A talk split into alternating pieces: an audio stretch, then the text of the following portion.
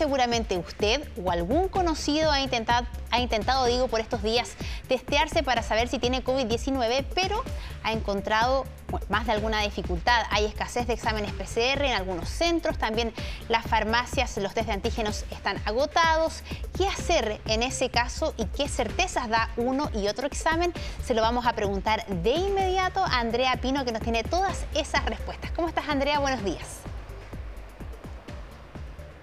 ¿Cómo estás, Natalia? Alta demanda que deja con pocas opciones a aquellas personas que tienen dudas, que necesitan hacerse el examen ante la aparición de síntomas o que son personas en alerta COVID. Bueno, hay pocas opciones pero todavía hay. Pero sobre todo queremos saber las diferencias. Ayer en el último informe COVID se informaron 77.000 exámenes PCR y 16.000 exámenes que corresponden a test de antígenos. Estamos junto a la doctora Camila Beltrán, ella es directora médica de MediaSmart, para que nos cuente un poco eh, la diferencia y sobre todo cuándo, cuándo hacer un examen PCR, cuándo hacer un examen eh, de antígenos. ¿Cómo está? Buenos días. Buenos días, eh, muchas gracias. Bueno, en realidad actualmente, según la última normativa que emitió el Ministerio de Salud, ahora se pueden hacer tanto PCR como también test de antígeno.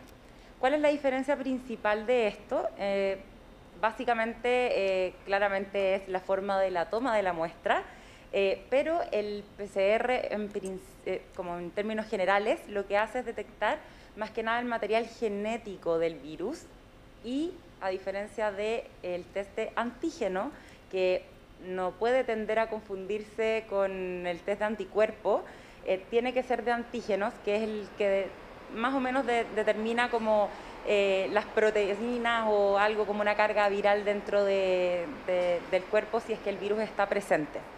Ahora, una de las cosas súper importantes es que em, PCR tiene una mayor sensibilidad y una mayor especificidad que el test de antígeno. Independiente de esto, se recomiendan las dos opciones. Ahora, ¿cuándo hacerlo? Existen, como ya sabemos y hemos escuchado en este tiempo, varias definiciones y varias clasificaciones.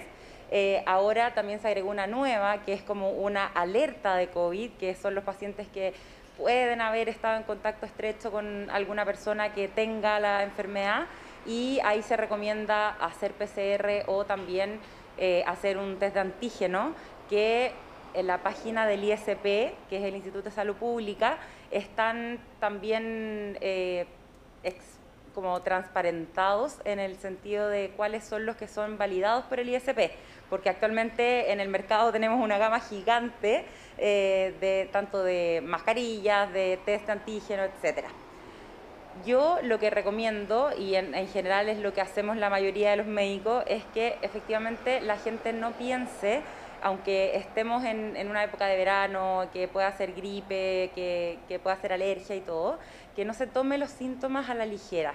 Es importante que cualquier cuadro gripal, sobre todo si empiezan con fiebre mayor a 37,8, pérdida del olfato, pérdida del gusto, dolor de cuerpo, congestión nasal, dolor de garganta, ustedes ven que son síntomas súper super frecuentes, eh, sospechen de que pueda haber algún tipo de eh, infección y una de esas infecciones puede ser el COVID-19, sobre todo con el contexto actual, y además de eso con la variante Omicron, que en realidad es mucho más contagiosa y por eso se recomienda testear a los dos días de, por ejemplo, un contacto estrecho eh, y lo antes posible también en, en cuanto aparezcan los síntomas del paciente. ¿Es necesario repetir un test de antígenos o en qué caso es necesario?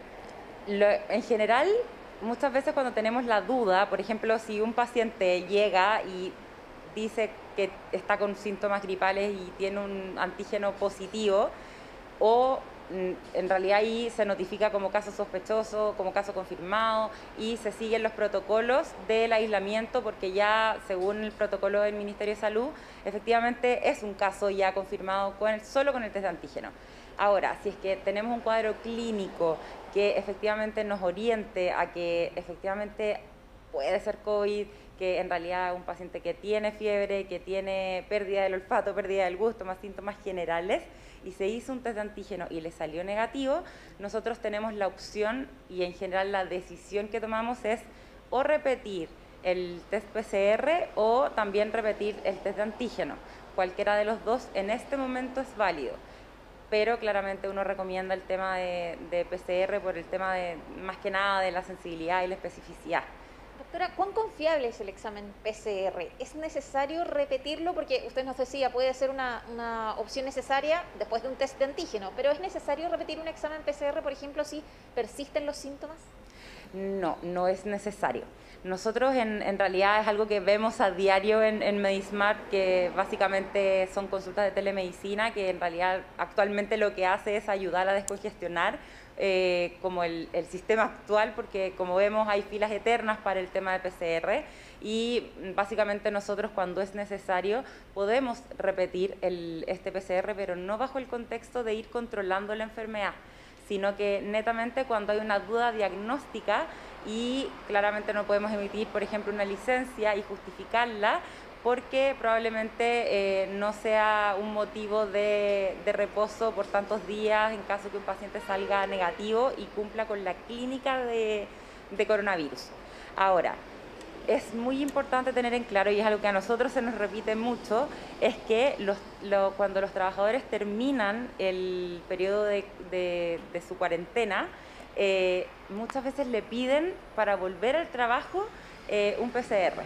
Y eso es un, un, un, error que es frecuente y que no debería estar ocurriendo porque eh, las cuando uno tiene un virus, que son básicamente, entre comillas, proteínas y es material genético, a pesar de haber terminado la, el tema de, de, de la sintomatología, eh, uno puede seguir teniendo trazas del virus en el cuerpo, entonces puede salir el PCR positivo por mucho tiempo. Entonces, mm. eso no es determinante para volver a trabajar.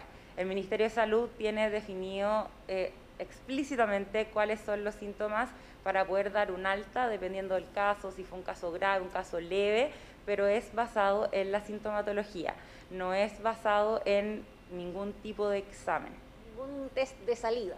Exactamente, todavía no hay ninguna indicación y en realidad básicamente según, los, según lo que sabemos de los comportamientos de los virus, independiente de que esto todos los días es una sorpresa, eh, efectivamente siempre se, se, uno se basa más en la clínica y no en los exámenes, como en este caso que sabemos que puede seguir saliendo positivo eh, después de ya varios meses en realidad. Uh -huh. Doctora, muchas gracias por la entrevista. Sirve para despejar las dudas, a veces suena reiterativo, pero ante la alta demanda de exámenes, importante lo último que decía la doctora, no se necesita un test de salida, puede salir positivo, pero sin embargo si la persona ya no presenta eh, síntomas, es una evaluación que tendrá que hacer el médico tratante, así que atención con eso para no tampoco eh, congestionar aún más un sistema tan demandado por estos días.